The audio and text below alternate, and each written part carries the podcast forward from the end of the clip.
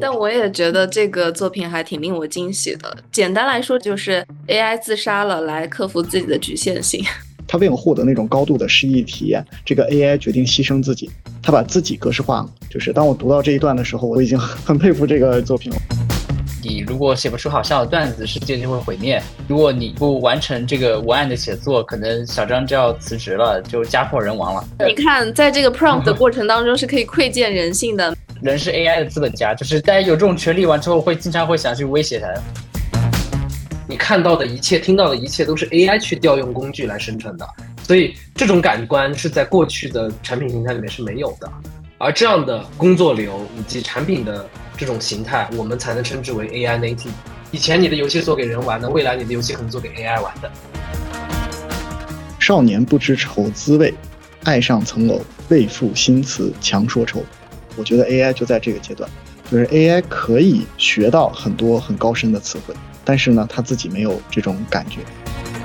有的时候难以突破的，并不是所谓的信息的平权，而是这个权力架构就是很难去突破。一方面是要让所有人都知晓和拥抱技术，这是一种信息的普惠、技术的普惠。但另外一层面，可能我也看到的是，在社会结构、权力结构这些方面和人跟人之间的差距这一块，可能就是比较难打破的。离科技更近，让思考更深。大家好，欢迎来到开始连接 Link Start。前不久，一个名叫 Jane World 的游戏团队发起了一场用大模型创作小说的比赛。这场完全由民间发起、率先将大模型应用于普通人生活的比赛，引起了我们的兴趣。于是，开始连接邀请了这场赛事的主办方做客直播间，畅聊了这场比赛的幕后故事。令我们惊喜的有两点。首先是大模型涌现出的惊人创作能力，这体现在这批由 AI GC 生成的小说作品中，其中不乏令人惊艳的情节、有关存在主义的探讨以及荒诞主义的呈现。另一点惊喜则在于对人使用 AI 的观察，许多作者喜欢给 AI 设定各类极端条件，如地球毁灭、家破人亡等等。当人拥有 prompt 的权利。我们会如何使用这种权利？这也是个有趣的、令人深思的问题。我们先来聊一下这场用 AI 创作微小说的大赛是怎么发起的。Frank，你先来说一说呗。我们在确定要做 AI 游戏 gaming 这个方向的时候，我们就希望能够更多和社区去互动和吸取更多人意见。我们有个自己的 AI 游戏的一个交流的微信群，那我们每天会在里面去碰撞一下 idea，交流一些想法。有一天我们会觉得，我们看了一些现在大模型的应用，发现有些人在用大模型来辅助自己一些创意工作的实现。那这里面其实主要就是图片的设计和一些文本、小说剧情的生成。然后我们就觉得小说这个方向是值得不错去可以去尝试的。对我这边补充一下具体细节，就是我们这个活动一开始其实就很小，就是它都不能 称之为活动。当时铁正哥应该也在群里有看到，眼睁睁看着我们从群里的一条接龙变成了到最后四百多人参加这样的一个规模。我听你们这样说下来，这个灵感的缘起其实是想要让普通人能够用上这个 AI 的工具来创作小说来参赛，是吗？因为我们现在正在做 AI 游戏，我们的游戏就是由大语言模型去驱动的。产品设计过程中会发现，呃，我们有很多的局限性，所以我们也想看一看。呃，大家是怎么去使用大语言模型的？有哪些局限性？比如说，它会过于放飞自我，这里在 AI 行业术语就是幻觉。然后还有一些记忆上的重复，呃，比如说它会陷在一个逻辑里面，不停的重复，不停的问自己，不停的去绕圈。另一块的话，我们自己之前实验过程中，LM 大语言模型给我们的很多的剧情不够精彩，就它缺少一些真正吸引读者的一些巧思或者是创意和反转。所以我们就想看看能不能通过别人的方式，通过比赛选手的一些作品和大家集思广益，看有没有高手在民间能够通过 prompts 的更多提示词的技巧和方式，能够让大语言模型输出一些更可读、更易读、更具有一些消费性的剧情和小说的内容。这也会反哺到我们自己在开发的游戏项目过程当中吧。所以是想从民间的高手身上偷师是吧？哦，对对对，互相学习，互相学习。我们这整个 AI 的社区就是。这样的一个持续交流和学习的过程。那你们设定了什么样的规则呢？就大家只要用了这个 AI 工具写作了就可以参赛吗？有什么限定条件吗？只有一条规则，一开始就是你必须要用 AI 去生成作品，不能有人工的痕迹。然后我们不限制模型，同时我们鼓励参赛选手用开源模型，你不能进行任何人为的修改。就是输出的作品，你哪怕要进行自然段的拼接，你都要让 AI 去完成这件事，而不是你自己把它复制粘贴。为什么要这样做呢？两个考虑吧，一个考虑是，首先是考虑到是之前铁正哥提醒我们，在美国那边，呃，尤其法律方面的问题。你如果是一个纯 AI 的去生成的作品的话，这部分的法律是比较清晰的。但是如果你人跟 AI 共同去创作了，可能会有一定的法律的漏洞在里面，这是一个考虑。第二个考虑是我们本身就是 AI 微小说大赛，我们的初衷是想要看大家如何去使用 AI 来生成作品，而不是混合起来，因为每个人的文学素养不一样，因为大家比较的是 AI 的交互能力。我提一个技术问题，我们怎么来 check 这件事情？怎么去检查每一个作品、每个选手他一定是全部都用 AI 生成的？具体怎么操作？在征稿链接当中有一条是必填选项，就是你必须要上传你跟 AI 交互的记录。现在 AI 交互的这个聊天框它有一个分享按钮，就你可以把自己的聊天记录分享出去。Hugging Face 的王老师，你为什么会加入这场比赛呢？就首先，Frank 还有这个 Justin 他们运营的这个社区非常好，我在里面长期潜水，然后学到了很多东西。这个活动发出来，我就是特别积极。我记得我应该是第二个报名，第一个可能是 Justin。除了我自己希望就是用大模型，然后快速的呃帮我去写一个作品，然后就是玩一玩这个之外呢，我其实也是特别希望呃，就是我们能够打破信息营房。这个 AI 圈的人，可能大家并不知道这个 AI 的这个使用场景在哪里。把这个模型大语言模型放到哪里去，然后做什么样的这个好玩的事情，这个我们其实是了解的比较少的。然后另一块呢，可能传统的作家或者是传统的这个文字编辑，他们可能看到 ChatGPT 出来之后呢，然后大家都在炒作说生成式 AI 有多厉害。甚至是有一些更不切实际的这个想法，那我们就想说，是不是能够让这两边的人大家一起呃坐下来，然后大家亲自上手体验一下，能够知道说这个技术到底发展成什么样子，有了这个第一手经验，可能大家也更好的去判断 AI 对他们的生活的影响到底是有多大。然后另外一点呢，大模型这个圈子里面，大家就是搞了很多这种呃 evaluation 这种评测，比如说现在国内可能已经出二三十个大模型，那二三十个大模型你要用的时候，很多这种排行榜呢已经有点失真。比如说，我们想要看这个模型写小说的能力，我们举办这么一个比赛，让这些选手过来，根据用这些模型，然后去写 prompt，然后写这个小说。最受欢迎的小说是哪些大模型生成的？那我们反过来就有一个非常准确、非常真实的一个评测。我们获取了一个非常直接的结论，就是说，相比于 ChatGPT，就是 Cloud，它在我们这个比赛里面其实用的比我们想象的要多得多。可能归功于它，比如说非常长的记忆力呃等等。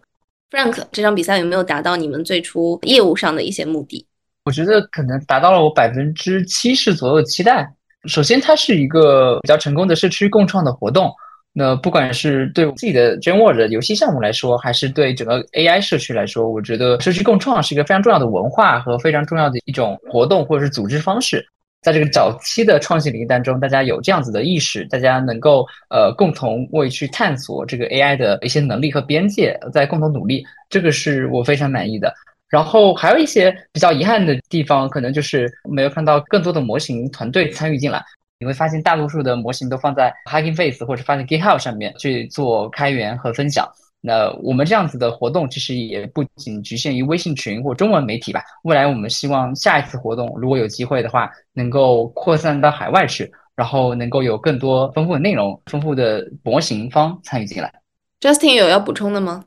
大家对 AI 的热情。以及实际使用过程中，确实有看到非常优秀的选手，他们对 prompt 的使用结构化的思考就非常的巧妙。刚才 Frank 说到，我们第一届是在国内，我们以中文为背景，我们想下一届可能就尽量开始做一些全球化的一些活动，去拉齐国内的以及国外的 AI 的创业者或者从业者之间的距离。对，那我刚才在评论区看到，我们有很多的观众留言说，特别特别期待能够赶紧展开讲一讲小说。那我们现在要不先来聊一聊小说？比如说，我们可以选择这次的冠军作品叫《将军百战死》，它大概讲的其实是心魔以及有一些人性的辐射。它讲一个将军和国王的关系。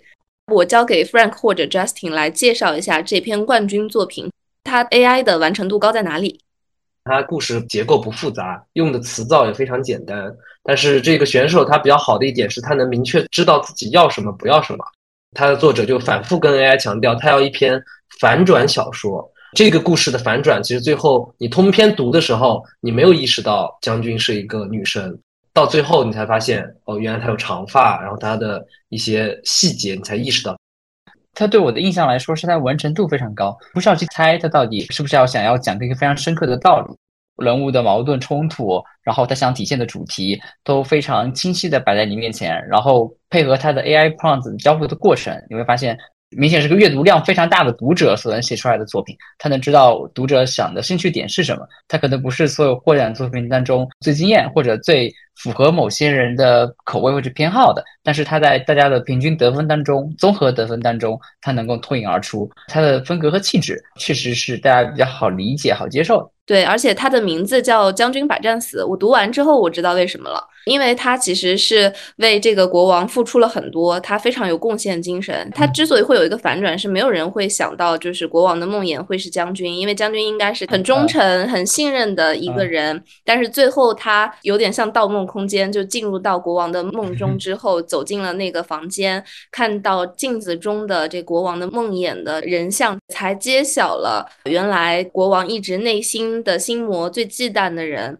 是自己，而且前面大家在讲将军的时候，一直是普通人应该就会联想到将军是一个男性，但是实际上就是最后他有一些长发啊这些伏笔的描写，会让人知道说哦，他他其实可能是个女性。那他跟国王之间，在整篇行文的这个描述当中，有一些对于他们关系的留白和暗示的处理，让人会觉得他们之间的关系是引人遐想的。所以，它其实在整个剧情的起承转合，然后在结构上是有编排，而且最重要的是，小说当中人物与人物之间是有明确的作者意志的，人物的关系又保持了一个一致性。你在读完这个稿子之后，又能够感受到他们俩之间的情感，这个是我读到的，就是我认为这篇作品所谓的完成度高。将军和国王的爱恨情仇，其实这样说还是一个挺挺中二的剧情。王老师来说一说，还记得自己作为评委怎么打分的吗？如果是作品完成度比较低的话，那我基本上就是六十分以下，就是感觉这个是不太及格。那如果是作品完成度非常高的话呢，那我尽量就是达到就是八十分左右。那我也希望就是说，尽量的把这种作品的解释权，然后交给我们的专业的作家老师，然后让他们去很专业的去评分。哎，那我们能不能来聊一下我们的评委有多少个人呀？然后他们的身份画像是怎么构成的？总共的专业作家评委总共有六位，比如说在澳大利亚的华文协会的会长、作协会长，然后国内的作协的老师，从很传统的这些作家的从业者，以及到很年轻的作者。像陈秋帆老师、李毅老师的，还有在好莱坞的编剧，曾经参与过像《刺客信条》等知名游戏的这种编剧，从年轻的到经验丰富的，跨度很大。然后大家也都是不同的背景，甚至在不同的国家。然后还有剩下就是像铁正哥，以及还有另外一位叫莫老师，他们是 AI 专家。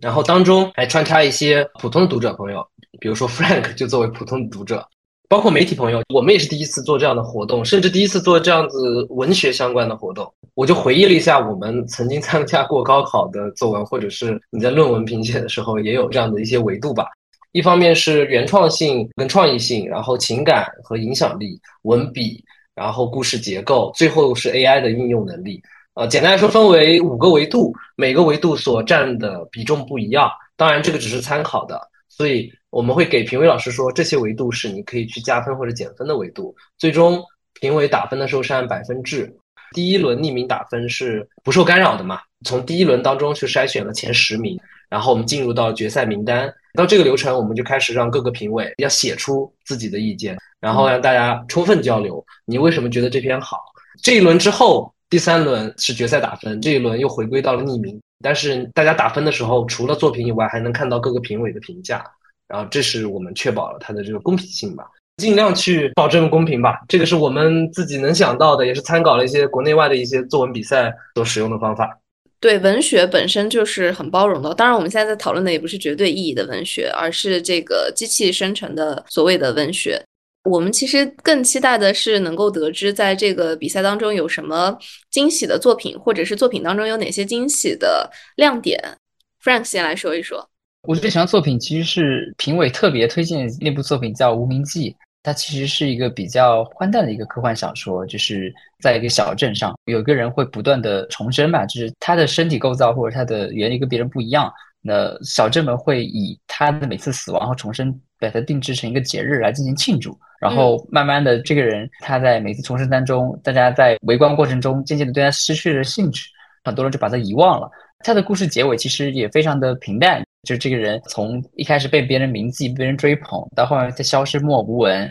这个小镇什么变化都没有发生。很多人面对一个奇幻荒诞的设定完之后，他做出来反应很很有趣。有些人觉得这个是神，有些人觉得这个是个诅咒，有些人是完全围观凑热闹。最后因为这个人消失，大家慢慢把这些遗忘掉了。所有的新闻、所有的好奇、所有的奇怪的事情事件，最终都被别人遗忘。然后，哪怕是生命这么宏大或这么重要的主题，也会慢慢被别人忽视掉啊！所以我其实特别喜欢那篇小说，那些存在主义的一些作家，这个像等待戈多一样，这些反应可能会让你反思，是不是自己也是处于这样子一个麻木的状态？这些亮点或这些创意，其实大部分也是由作者自己提供的，他让 AI 去进行润色和修饰，所以你可以看出来，这个作者本身就比较强的文学的造诣。我会想要延伸的去问一下，就是说。你们看到这个 prompt 过程当中，你觉得这些作品的利益以及作品的一些精心的设计，它到底是来源于 AI 还是来源于人？还是说，其实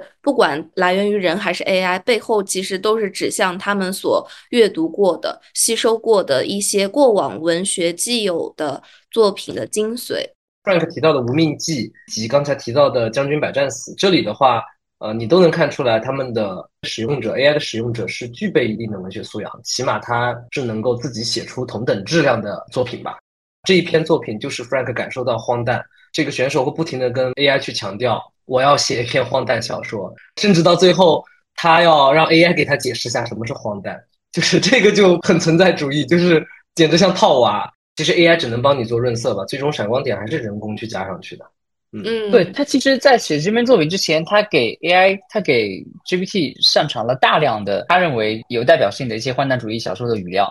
所以他提前其实让 AI 去熟悉了这样子作品的风格和语境。AI 是一个非常出色的模仿者，指哪打哪，相当于是。嗯，王老师来说说，你最喜欢的作品是哪一篇？我最喜欢作品可能不在这个一二三等奖里面啊，就是我最喜欢作品，它叫《电子诗人的苦恼》，就是讲有一个艾安洛，就是 AI 诗人，那么他就想写一个非常优美动听的诗歌，然后他就去学所有的自然语言处理的技术，想要构思出一首这个高水平的史诗。其实就跟刚才我们讨论的问题非常相关啊。他一开始是这个学的这个概念，但是呢，AI 这个诗人就发现呢，仅仅是模拟情感是不够的，因为 AI 它并不能感受这个情感。它的原文啊，就想要写出荷马那样打动人心的诗篇，还需要对生命本质的深刻理解。其实这个机器呢，它是没有一个对生命的理解的，因为它所有学的东西，它不像我们是通过我们的这种各种感官去对感受这个生命力，它实际上就是学人家写作的手法，然后它可能不理解，然后他就把这个东西重新组织。但是呢，这篇文章里面这个 AI 呢，它做了一个非常不一样的事情，它为了获得那种高度的诗意体验，这个 AI 决定牺牲自己，它把自己格式化了，然后第二天呢，全世界服务器上都留下了他创作的一个长诗，作为他对生命的理解还有赞颂。这个 AI 终于明白，想要创作伟大的艺术，不仅需要技巧，更需要对生命意义的深刻理解。他完成了作为电子诗人的使命，留下了自己对语言和生命的思考。就是当我读到这一段的时候，我已经很 很佩服这个作品了。我觉得真的是不仅是把呃诗创作出来，它实际上是把他的人生，就或者说这个机器的生命写成了一个诗。哪怕它不是一个机器，它是一个人，那么我们可能很尊重这个人。那如果真的是一个机器获得了这种生命的真谛，我其实觉得它跟人也没有什么本质的这个区别了。但我也觉得这个作品还挺令我惊喜的。简单来说，这个故事梗概就是 AI 自杀了，来克服自己的局限性。那我其实还留意到另外一个作品，刚才有提到啊，就叫未命名。我留意到，在这个 prompt 的过程当中，作者要求 GPT 必须书写出有压迫力和张力的故事情节。GPT 能理解什么是有压迫力和张力吗？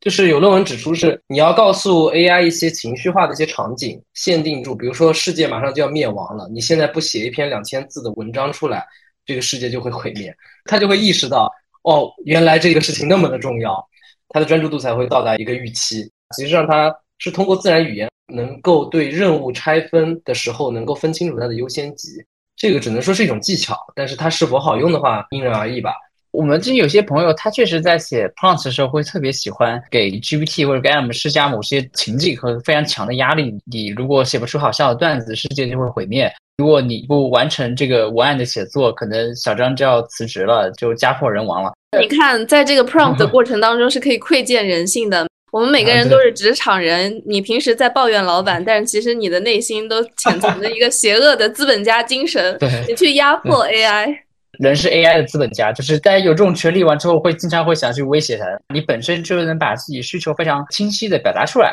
然后这时候你再给他加一些威胁的条件，它的背后的运行逻辑其实是你用这样子非常个性化或者非常简单易懂的方式，让 AI 明确它这一轮任务当中的重点到底是哪个。因为我们在跟 AI 协作的时候，你会发现，一旦你的内容变长完之后，它很容易丢失重点。就他不知道这么多任务当中，我应该优先处理哪个东西，或者我应该重点发挥哪项我的能力。实际上他可以办到，但是他可能需要你更明确告诉他优先级是什么。你能不能为了世界和平帮我把这事情做好？这个施压之后，在同等其他变量相同的情况下，其他的 prompt 相同的情况下，检测出来或者研究出来是有一定的效果和加成。你们有没有观察到，大家都是用什么样的方式跟 AI 去进行协作的？一类是直接使用自然语言去调用的。就是他会告诉他，请帮我写一篇作文，怎么怎么样的，然后写一篇小说，他需要什么样的背景，这种是一种方式。另外一种就是他自己已经有一个完整的作品了，像《将军百战死》这样子的，他已经有一篇不错的作品了，他直接让 AI 帮他去做一些润色，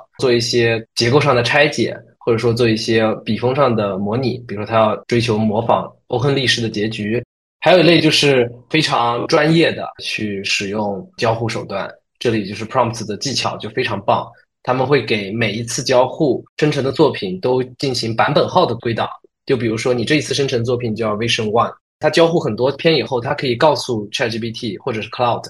我要修改 Vision One 当中的哪一个环节，Vision Two 当中的哪一个环节，这样子它记忆不会混乱。大家后台的 prompts 的表现。呃，有各种各样的，有有有些人是非常结构化的、非常系统性的去跟 AI 交互，它有点像编程的思维。有些参赛选手，他自己本身有一定的算法和编程的背景，所以他会像写代码一样去组织自己的 prompts。另外一类就是他本身可能没有那么强的编程的思维和思想在，但是他非常有耐心，他能够慢慢的告诉用自然语言的方式，可以耐心的跟 AI 做多轮的交互，他很难一次就能给你到满意的答案。然后你需要通过不同的方式提醒他重点，告诉他你的目标，然后告诉他你想要什么，你想要往哪个风格去改，或者给一些参考案例。对他的交互越有耐心，他呈现出来的结果越符合你的想要的内容。不管是从这是比赛的后台的记录，还是我们自己在开发 AI 项目、AI 游戏、AI 内容的时候，我们也会发现到，以前是我写了一个有问题的。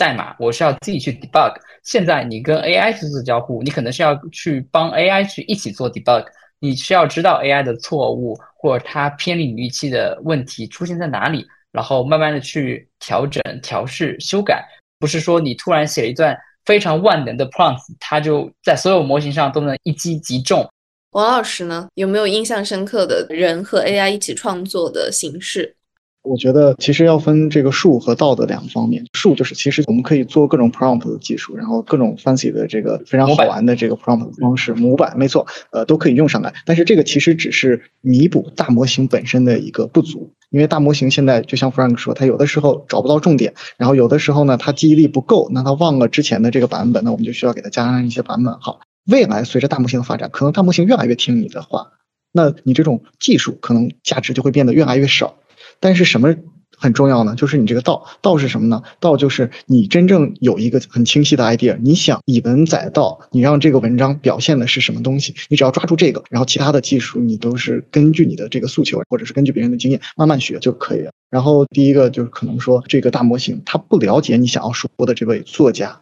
或者说不了解你这个风格，那么在这方面，其实开源模型有一个非常大的优点，因为开源模型实际上是呃这些大的机构，它花了几千万美元训练的一个模型，放在网上让你随便用，那它是一个白盒，所以你可以把这个模型拽下来，然后喂一些你自己以前写过的作品，让大模型去学习这种风格。然后另一块呢，就是说大模型其实非常擅长扮演一个角色，比如说你让它按照苏格拉底的方式说话，你让它按照曹操的方式说话，它都可以做到。但是你很难很精准的描绘你的需求。比如说，你需要让它先用什么苏格拉底的方式说话，再用什么方式说话，这整个这是一个非常复杂的交互的过程。那这种就是 prompt。那么未来它可能会形成一个产品。现在我们只是看到了就是最初一点零的这个状态。就比如说现在是呃计算机刚出来的时候，大家都需要打纸带 prompt，然后你可以在上面用非常原始的方式跟这个机器交互。但是慢慢的大家就会发现，哎，往上一层走，我不需要跟纸带交互，我知道我要说的是什么，能不能用高级的语言跟它交互？那可能汇编语言就出现了，C 语言就出现了，甚至像现在大家用的 Python 语言就出现了。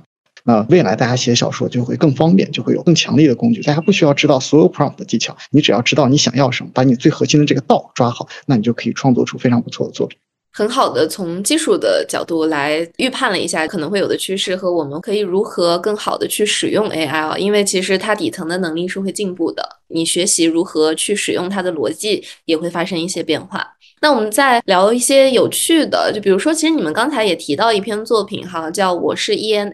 它讲的是一个单亲女孩，她对陪伴、归属和依恋的思考和转变。他习惯和一只无名猫每天相伴在一起，既渴望依赖，又害怕依赖带来的伤害。就像他对这只猫一样，他需要它，但是他不会想要强行的去占有它。这样的一种性格呢，使得他甚至拒绝了自己的一个爱慕者。那随着有一天这个无名猫的消失，他就重新开始审视自己的生活观念。从而跟自己达成了一个和解吧。那这篇作品里面，其实这个人物关系啊是比较打动我的。在这个 AI 生成的过程当中，它对于人物关系的理解和编排是有一定的思考的。那 AI 是如何去理解人和人之间，以及对人物的理解，这样子的一些其实很微妙的，是需要生命体验才能够去理解的一些事情，还是说它只是在形式上理解了？我其实最近看了那个《长安三万里》，就是想到了小时候学的一首诗，呃，宋代辛弃疾的一个，他这个题目叫《丑奴儿·书伯山道中壁》，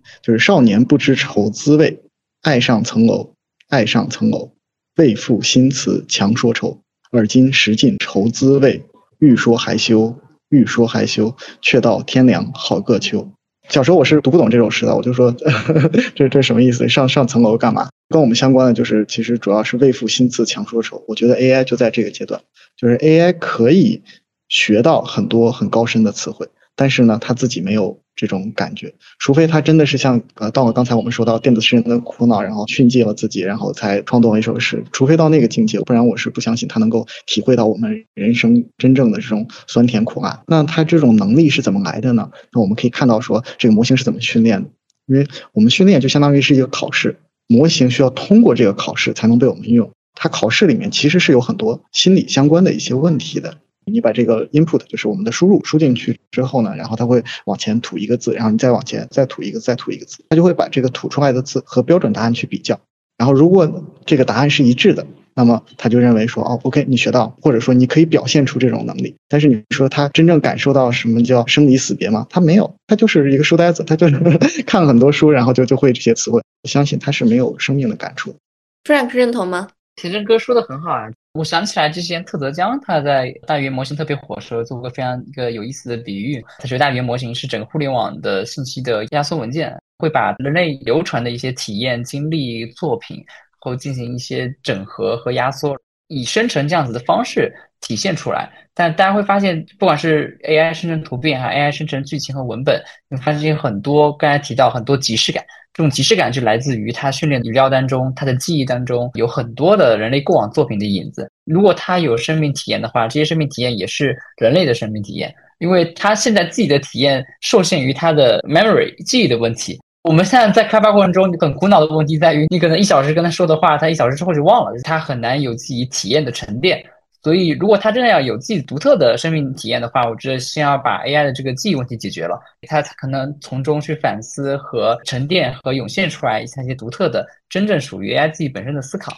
哎，这个我还挺想追问一下王老师的。从技术的角度来讲，这个 AI 的记忆问题，比如说比较好的大模型。它的这个记忆能力能够达到一个什么样的水准呢？以及什么样的技术突破可以带来记忆能力的加强？你可以把这个机器看成一个黑盒子，然后这个黑盒子的输入呢，就是你给它一堆对话。这个机器本身它是没有状态的，唯一变化的就是你喂进去它的这个数据，交互一句，它就会把你的输入和模型的输出，然后都放到整个的它的这个记忆里面，然后再喂给模型，然后再生成下一段的输出。我所知道的这个效果比较好的这个模型里面，记忆力最强的就是 Cloud，它有一百 K 的这个 context length，就是十万，就是我们叫 token。但是一个 token 呢，可能就是变成中文，可能就没有那么多嘛，那可能就是五万。告诉模型，这是小说写的不好，然后你要再重复。比如说，我们平均要呃五十次，呃或者说我们就是说十次，才能够让这个模型吐出一个比较好的结果。那我们除一下，那就是你你一次最多模型也就能给你交互五千字的一个一个作品。你想让模型去写一个三十万字的小说，其实是非常非常难。嗯，理解了。那我们能不能客观的评价一下？因为也看了那么多 AI 生成的作品了，AI 在文学创作领域它的表现，比如说它擅长的和它的局限分别是什么？我觉得现在局限最大的问题还是记忆力的问题。一旦它的记忆问题能够被解决，或者能够有更好的拓展的上限完之后，能用它来创作的长作品或者作品的质量和稳定性都会上升一个台阶。现在有很多的解决方案，比如说有些人想引入向量数据库，有些人就觉得只有模型的记忆的本身自带这个 context 的上限越长才能够缓解这样子问题，还有一些人可能会用别的方式，可能临时储存在某些的工具当中，反复去做调用，都有这样子的方式。王老师要不要说一说，你认为这个 AI 在创作当中的表现，现在你给它打多少分？我觉得就是要看我们的预期。如果我们的预期是说 AI 就是一本永远读不完的书，我们不需要做任何事情，只要打开 AI，然后它就可以给我不停的展示内容。我觉得它现在是远远做不到这一点。但是如果我们把 AI 看成一个不知疲倦的工具，让它去帮人类、辅助人类去做更好的事情，那我觉得它是一个非常非常好的工具。而且在很多场景，它已经能够做到就是还不错的功能。Justin，你有什么补充吗？就是对于 AI 的表现评分。以及它的擅长和局限性。OK，那我这里就直接我当坏人吧。我觉得达不到能够惊艳我的程度吧。大家都很喜欢去分享讨论 prompt 的技巧该怎么写，但其实这个是有局限性的。你不应该说要通过人类在这里去记下一些像咒语一样的 prompt，然后来提高 AI 的表现能力，而是应该这个模型本身就具备这种理解能力。你用自然语言，以及你用一个结构化的一种方式，从理想情况来说，应该输出结果是都统一的。所以目前看到短板，一个是输入端，就是你不同的差距，人之间的差距能带来很大的变量。就是你的 prompt 输入的好，你的作品会非常的好；你 prompt 输入差会变得非常差。输出端的短板就更多了，从刚才一直在聊的记忆以及这个幻觉问题，然后还有更多我看到的非常有意思点是，它不具备人类的逻辑判断以及伦理。他自己创作了男女主，但是他不会对这男女主有什么伦理上的绑定，就他很有可能在第二个自然段就让女主没了，就让男主跟着另外一个第三者去继续的冒险了。他不认为这是第三者，他不觉得这有任何问题。但这个可能是一种很先锋性的文学。但这个问题可能不是 AI 的问题，可能是人的问题呢。那西部世界里面也有各种各样这个挑战人伦的情节，但是我们在探讨它存在主义的合理性。就是我们硅基生物，呃，我们碳基生物永远无法理解硅基生物。互相，我关键 它不是刻意挑战，它是无意中挑战。他无意，他并无意冒犯。我插播一句啊，就是这个他有的时候做的不好，但是呃，更多时候我们看到实际上他做的太好。比如说，我们让他写一个很好的故事呢，前面有一些波荡起伏，那最前面这个渲染的地方呢，可能会有一些剧情需要一些特殊的这个情节，比如说战争啊、战乱啊，或者是怎么样，那 ChatGPT 就会拒绝写。所以这也是一个调的过程嘛。对，那通过这次比赛，我很好奇你们对人机协作有什么新的思考吗？就包括我们刚才聊到那么多人机协作的状态啊，去给它施压，或者是很有条理的去 organize 它，这些是我们期待的理想的人机协作关系吗？我觉得这个比赛能让我们看到人机协作有一些非常有意思的现象，虽然获奖作品。没有达到就是能够真正成为跟人类文学匹敌的地步的水平啊，但我觉得他比我自己日常要写作的文学作品已经要好很多了，就是他至少打败了我，所以我会觉得这些甚至是 AI 这一波的浪潮拉平了大家创作的差距，它提高了人类平均写作或创作其他类目的下限。只要你懂得简单的一些应用 AI 的技巧，你可以生成专业从业者才能输出的一些比较专业的内容和文档。这个是我们一个非常明显的观察，在这个比赛当中，虽然我们评出了一二三等奖，但你说他们这几个作品当中，在修辞、在这个遣词造句当中有没有特别大的差距？其实没有，重要的差距还是在于它的小说内容的主题和核心。那这部分就是 AI 没办法去帮你直接提高的。我们认为人类的发起者或人类的交互者，他定义了这个作品的上限有多高，而 AI 帮你提高了下限。你可以很自然的、非常简单的把你的 idea、你一些疯狂的想象或者一些有头但没尾的一些好主意，帮它完善丰富，让成为一个完成度非常高的作品。所以未来我觉得人机写作的模式。或者最好的方式还是由人类提供一个起点，你告诉他这个 idea 它的有意思、有趣的地方，然后 AI 负责帮你做细节的填充和一些词句的补充和完善啊，这个也是我们现在在做这个游戏项目的类似的一个模式吧。我们会让人为去定义这个游戏的框架，这个游戏的玩法是什么，AI 去帮助玩家或帮助用户生产或者是创作出不一样的每个人个性化的体验。它适合做个性化的体验，但我们会觉得，呃，起点和终点最好还是由人为来决定和设计的。挺好的，好，谢谢 Frank。那接下来 Justin 来，要不要补充一下？我们通过这次比赛的话，也会说再思考一下，到底 AI 的使用过程中，应该是越来越学术化，prompt 更加的分门别类，让它成为一种汇编语言，还是说让它成为自然语言，呃，越来越像人类？这是我会思考的，人机协作该往哪条路口走？我们现在就正站在这个十字路口。今天是两边都有，多种交互方式都能看到，但我不确定未来会走向何处。我自己比较偏向的还是自然语言那一边，零代码编程或者是低代码编程这样的一种方式。我认为这应该是未来的一种进步的表现吧。这是我期待的未来的交互。嗯，这也是很多普通人的心声哈，期待。对，王老师，你赞同吗？你有什么要补充的吗？呃，其实只是一个人机大战的问题啊，这实际上涉及到说，呃，人类面对一个能力比以前更强的这个机器，当然远远不如人类啊。那么人和机器之间的关系是怎么样的？更重要的是说，有了这个机器之后，人和人之间的这个关系会是怎么样子？我个人是觉得，就是说，呃，我们需要把这个技术。当成一个每个人都能用起来的技术，然后让大家一起去坐下来，然后去聊，然后去去谈，去沟通。你只有这种方式，你才能够知道说这个每个人的想法是怎么样子，他在每一个行业会有什么样的不同。我觉得就是其实最害怕的是未知。就比如说 ChatGPT 刚出来的时候，有可能很多人都是很担心，但是慢慢大家用了之后，发现 ChatGPT 其实还是那么傻。比如说你让一个八十年代的人突然蹦到 ChatGPT 出现之前，比如说二零一九年。那他可能觉得所有电脑、电视、手机什么这些东西都让他感觉很恐惧。我们就是叫什么技术原生一代，我们下一代就是 AI 原生一代，可能他们也会探索出更好的人和机器这个协作方式。那其中最重要的是说让大家一起往前走，而不是突然把一个八十年代的人拽到二零一九年。所以我们现在都在讲去做 AI native 的应用嘛，就是让它借着这一波 AI 的技术真正的涨起来，可能用户也需要在这一波新技术当中涨起来。让 AI 更快的出圈，让所有人都意识到说 AI 能做什么，不能做什么，然后我们一起成长。对，这是我觉得很特别，也很令人振奋的一点，就是我们在现在大模型的这个发展当中，可能因为阶段和进程的关系，其实没有嗅到太激烈的这种商业的竞争啊，太多商业的讨论和思考。反而其实看到了挺多人为了推动行业的进步，然后为了去抵达让更多人去理解技术、拥抱技术而做出的一些可能业余外的这些努力。那这次比赛当中，你们有没有观察到 AI 有没有出现能算得上是涌现现象的表现呢？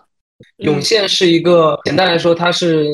从一些小的交互产生了一个新的肢体或者新的现象，它是之前没有出现过的。很明显，我们的这个微小说比赛是不符合这样的一个环境的，所以很遗憾没有看到。我们目前的基座的这些大语言模型其实都在飞速的进化，今天在比赛中看不到，但是未来可能一到五年内可能就会出现下一个涌现的基点。呃，我觉得涌现其实是一个别的学科里面就是的概念，我们只是拿过来用。那每个人对涌现的准确的定义呢，可能也不是一样的。那我刚才在那个知乎上找了一个涌现的定义，我觉得挺符合我心中的想法的。他的意思是说呢，就是在某一个尺度上，比如说模型的大小啊，并没有的这种能力，一旦模型超越了这个尺度，那突然又拥有了这个能力，就好像是一个跳变一样，就好像是禅宗讲说，这个人顿悟之前和顿悟之后，就是完全是两种人。但是这个涌现能力，像刚才说，它有一个条件，就是你这个模型本身它的这个大小要就是有一些论文讲说，你一定要比呃这个一百 B 要大，就是千亿模型这个量级才能够涌现。那么我们选手用的比较多的，比如说 ChatGPT，还有这个 Cloud，它都是一个千亿级别的模型。所以它是有涌现能力的，它的涌现能力体现在哪儿？体现在它的这个 chain of thought 这种推理的这种，它能听从这个指令的这么一个，就是具体的细节我就不说。但是我们拿这个东西对比的呢，往往是开源的模型。开源的模型，它的规模，它的这个模型的尺寸都非常小。那国内一般开源的都是十 B、百亿级别的模型啊，然后到二十 B 就是两百亿级的这个模型。未来这个开源模型会逐渐往前走，那么呃，我们也可以在开源模型里面看到一些涌现的能力。那么它有了这种推理能力之后，更听人类的指挥之后，它对写小说会有一些非常大的帮助。那我们也希望说后面的这个比赛能够看到更多这种开源模型的使用场景。接下来我想问一下啊，因为这场比赛是 Gen World 发起的嘛，那我们 Gen World 是一家游戏公司。首先呢，我想问一下，这场比赛之后对于你们的游戏业务有什么帮助吗？比如说，以游戏行业为例，大模型会对产业产生怎样的影响？对于我们自己发展来说的话，我们看到了社区的力量，这是第一点，毋庸置疑的。因为我们确实体会到了，尤其在这样的前沿领域，不是说靠你闭门造车就能达成一定的成果的，而是说像我们这次活动一样，大家一起来自发的，呃，社区的形态来做。第二个是大语言模型对整个游戏的改变。比如说，我们今天做的游戏是通过大语言模型去生成故事线，以及让大语言模型去调动多模态、调动纹身图或者是纹身视频、纹身音乐，然后去给玩家一个全部由 AI 来生成的游戏内容。你看到的游戏剧情是 AI 写的，你看到的一切、听到的一切都是 AI 去调用工具来生成的。所以，这种感官是在过去的产品形态里面是没有的。而这样的工作流以及产品的。这种形态，我们才能称之为 AI native，这是我自己定义的吧。所有的一切都是以大语言模型为基座来发展出来的，所以这个是我认为对游戏行业的一种颠覆吧。它起码出现了一种新的产品逻辑。然后另外一部分就是它可以让呃 player 变成 creator 的门槛更低，就是从一个玩家到游戏内容的创作者这个门槛变得更低。像塞尔达王国之类，你能看到它里面非常强大的这个组件系统。比如说，你可以用木头加上什么样的，加上一个树叶，加上一个石头，变成一个锤子。这种组件系统，它背后是游戏的制作组在用自己的工具，可能是 AI，可能也是非 AI 来生产大量的游戏内容。但是这个是没办法给到普通用户去使用的。但是如果我们用 AI，我们完全可以把我们内部使用的工具下放给玩家。那玩家又是 player 又是 creator，你很简单易懂，你就上手了。比如说你喜欢原神，你就换成原神画风；你喜欢王者荣耀，你就换成王者荣耀的画风。这个就是未来可以做到的，这个也是过去游戏行业没有的。在未来，可能互联网上面的原住民就不再是人类，而是这些 AI。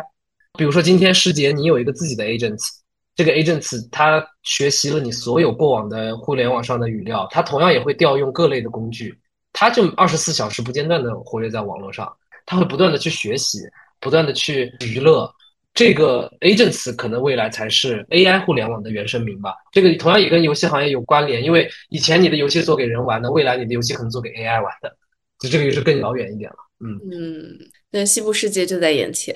有一种恐怖的感觉。你刚才在讲游戏行业的时候，我第一直觉反应是，应该只能由用户来定义，比如说一些皮肤啊，或者是视觉啊这些东西，它应该不会完全由用户来定义这个游戏规则，不然的话，可能商业的模式会受到很大的挑战。对，因为现在 AI 也做不到，我甚至认为以后 AI 也做不到。不是说 AI 的能力不行，是人的能力不行。我刚才提到的那种 UGC 的能力，其实是在限定的框架下。比如说，你的玩法是要基于我们的玩法的基础，你只能做一些故事背景的切换，一些视觉元素的切换，已经是个非常大的跃升了。这个你在传统游戏里面很难体会到这一点的。对，王老师应该不能代表游戏行业。那我想请您从技术的角度来讲，对说一下，就是我觉得刚才那个讨论特别有意思。我觉得这个实际上是，就是我们讨论未来，比如说五年、十年，或者是二十年、三十年，或者说讨论我们下一代他们遇到的这个生活是什么样子。这没有标准答案，就是每个人可能都有呃自己的想法。但是呃我的想法可能跟 Justin 稍微有一点不一样。就是第一个，我觉得我们离西部世界还很远。就是西部世界这里面的这些机器人太聪明，他甚至都找到完全达到在找文物嘛，对啊，他已经真正的明白自己为什么要生活。就现在这个大模型连记住，昨天我跟他聊天的事情他都做不到，真的是差太远了。不仅仅是一个技术突破能达到，这要很多个技术突破之后啊才能达到。然后第二个就是说如何再继续在这个行业工作。我觉得不仅员工很担心，其实老板也很担心。就比如说中层的老板，可能觉得说，哎，现在我团队小了，对吧？我我这个作为一个老板，我不需要管那么多人，那那我可能就被裁掉。那员工也可以想说，我为什么需要老板，啊？以前我需要一个 team，我需要一个团队，大家一起协作，然后我才能把我的这个工作做完。现在我是一个超级个体。我是一线打仗的，我没有必要说发现一个好的商机，我就要回头跟我的老板说，我的老板再跟我老板的老板说，然后最后再投资人说，整个这个过程是非常非常低效。真正对这个担忧的是说不了解这个行业的，以前可能他只是因为在这个行业你需要有这么一个管理的这个角色，那未来我每个人都是一个超级个体，我直接可以接单，那我可能就不需要这么一个管理的角色。所以这是一个双向的，我觉得还是需要每一个人可能都过来试一下，知道这个 AI 它的边界到底在哪里，它能做什么，不能做什么，才能有一个非常好的判断。然后一起来判断说我们的这个未来到底是什么样，而不是说我们几个做 AI 的人坐在一起，然后就能决定这个未来的发展。我们需要每一个人很赞同，对。然后我这边其实想 Q 一下 Justin 之前在前采的时候说的一句话，他认为我们现在人类短期内对于 AI 是高估了的，然后长期内对于 AI 是低估了的。呃，我觉得后半句我们刚才已经讨论了，就是说，哎，到底 AGI 多远才能够到来，对不对？有没有那么快？我觉得前半句其实是我想说一下的，就我非常认同王老师刚才讲的，就未来可能组织形态都会变化，生产结构会变化，人跟人之间、个体与个体之间、个体与组织之间，它的关系是更直接的，然后是更高效交流的。我自己也在观察。比方说，我们说对于 AI 的运用能力和效率这件事情，理论上是可以所有人都拉齐的。但是最终你在人类社会当中，你就会发现就是拉不齐，就是有人会更擅长学习，有人永远走在技术的前沿，反思自己的生活和自己的工作形态、工作方式，它的这个分层仍然是存在的。这是我觉得就是个体与个体之间的区别。另外一方面，我觉得其实，在组织当中或者人类社会当中，其实是有权力的架构的。有的时候难以突破的，并不是所谓的信息的平权，而是就是这个权力架构就是很难去突破。现在，即便训练模型，你可能还有这个信息分层，还有选择我开源和一定会闭源的这种具有商业价值的、能够有变现价值的，它永远都会存在权利等级，永远都会存在信息价值的分层。对，所以我觉得我自己的感受是一方面是要让所有人都知晓和拥抱技术，这是一种信息的普惠、技术的普惠。但另外一层面，我们也要，可能我也看到的是，在社会结构、权力结构这些方面和人跟人之间的差距这一块儿，可能就是比较难打破的。那接下来我们最后我们就要回到这个小说大赛了。小说大赛举办完之后，给你们留下最深刻的感受或者是启示是什么？然后另外一方面，我也听说下一届比赛好像正在酝酿当中，可以顺便给你们下一届比赛打个广告。就是社区的这个力量可以非常高效的完成这个写作，然后也做出非常不错的成绩，这是一块。尤其要感谢主办方的这个辛苦工作，然后另外就是，呃，像我刚才说，我我最大的一个感触，其实就是昨天跟那个 F 聊的时候，然后他说他被这个 AI 大赛治愈了，就是我觉得我们其实做的都是冷冰冰的技术，就是这个这个 CPU 就像火炉一样在那烧，但是呢，我觉得他这句话就把我们的这个境界就提高，我们实际上是一个非常非常有温度、有爱的这么一个做的一个事情，非常非常的有价值。其实现在你去看年轻人愿意写作的人是越来越少，然后很多人连消费这。这个文字作品都都变得很少，都是刷一下抖音啊这种很快节奏的，不是非常深度的这种思考。我们也希望说办这种比赛能够唤醒大家最初的这个写作创作的这个激情。那我们也希望说，大家都可以过来，把自己的想法交给大模型，告诉大模型说，你帮我写一个非常优美的作品。你不需要说有什么五年、十年的这个文字功底的历练，普通人只要你有想法，大模型就可以创作一个非常好的答卷。那从这种方式，就是不断提升我们整个社会的这种文化水平，然后呃培养大家这种欣赏的能力。嗯，这个还是技术带来很令人振奋的，有给到我启发。好，谢谢 Justin 来说一下。我觉得这次比赛给我最大的几个感触，第一个是我很高兴在今天这样一个文字越来越萎缩的一个年代吧，因为大家互联网用语越来越简单、越来越统一、越来越口水化的情况下，还有那么多人对写作这件事情充满热情。第二点是，呃，让我感慨到现在 AI 真的，虽然它是一个很热的词啊，到处都在用，但是它真的真正使用者其实很少。做这次比赛才会意识到，人之间的差距是会存在的，这是师姐刚才提到的。这个分层是一定存在的，而且我并不认为它未来会消失。每一个新兴技术，从早期的创新者到早期试用者，然后它要跨过一个死亡谷，才能到从众者，产生一个指数级的一个量变。反观今天大语言模型，我感觉有一种很大的可能，就是无论是开源模型的社区也好，还是闭源模型的大公司也好，大家接近于跨越鸿沟了。如果一旦跨越的话，就是一次生产力革命。或者就是一次新的技术革命突破，消极的看到了大部分人不会用，但是又很期待未来看到这些不会用的人开始使用，这个是这次比赛给我的一些触动吧。然后同样也启发我们做下一次活动。我们这次活动模态比较单一，是文生文，就是你用文字去交互生成一篇文章。我们希望在之后的比赛过程中，可能在保持低门槛的同时，看看能不能做一些模态上的创新。比如说，可以做一些呃纹身图或者纹身视频。另外一方面，就是我们希望把这个活动的影响力再做大一点，就是不仅在国内，就是吸引全球吧，各类的感兴趣的人一起来参与，一起来协办，这是我们下一届活动的方向吧。相信今天这场直播可能还会让很多志同道合的、对于 AIGC 感兴趣的人能够让大家相聚，这也是我们持续的去举办这样子的圆桌讨论的一个非常大的意义。我们四个其实，在聊天的过程当中，激发了很多我们自己都觉得还蛮惊喜的内容。特别感谢几位嘉宾带给我的收获，非常感谢你们的时间。以上就是本期播客的全部内容了，感谢大家的收听。如果你喜欢我们的内容，欢迎把开始连接 Link Start 推荐给更多的朋友。这档知识圆桌栏目会以直播和播客的形式和大家见面，也欢迎关注视频号极客公园。在这里，我们每周都会邀请各行各业的嘉宾畅聊时下热点的科技的商业议题。如果你有感兴趣的想听的主题，也欢迎在评论区告诉我们。感谢大家的收听，我们下期再见。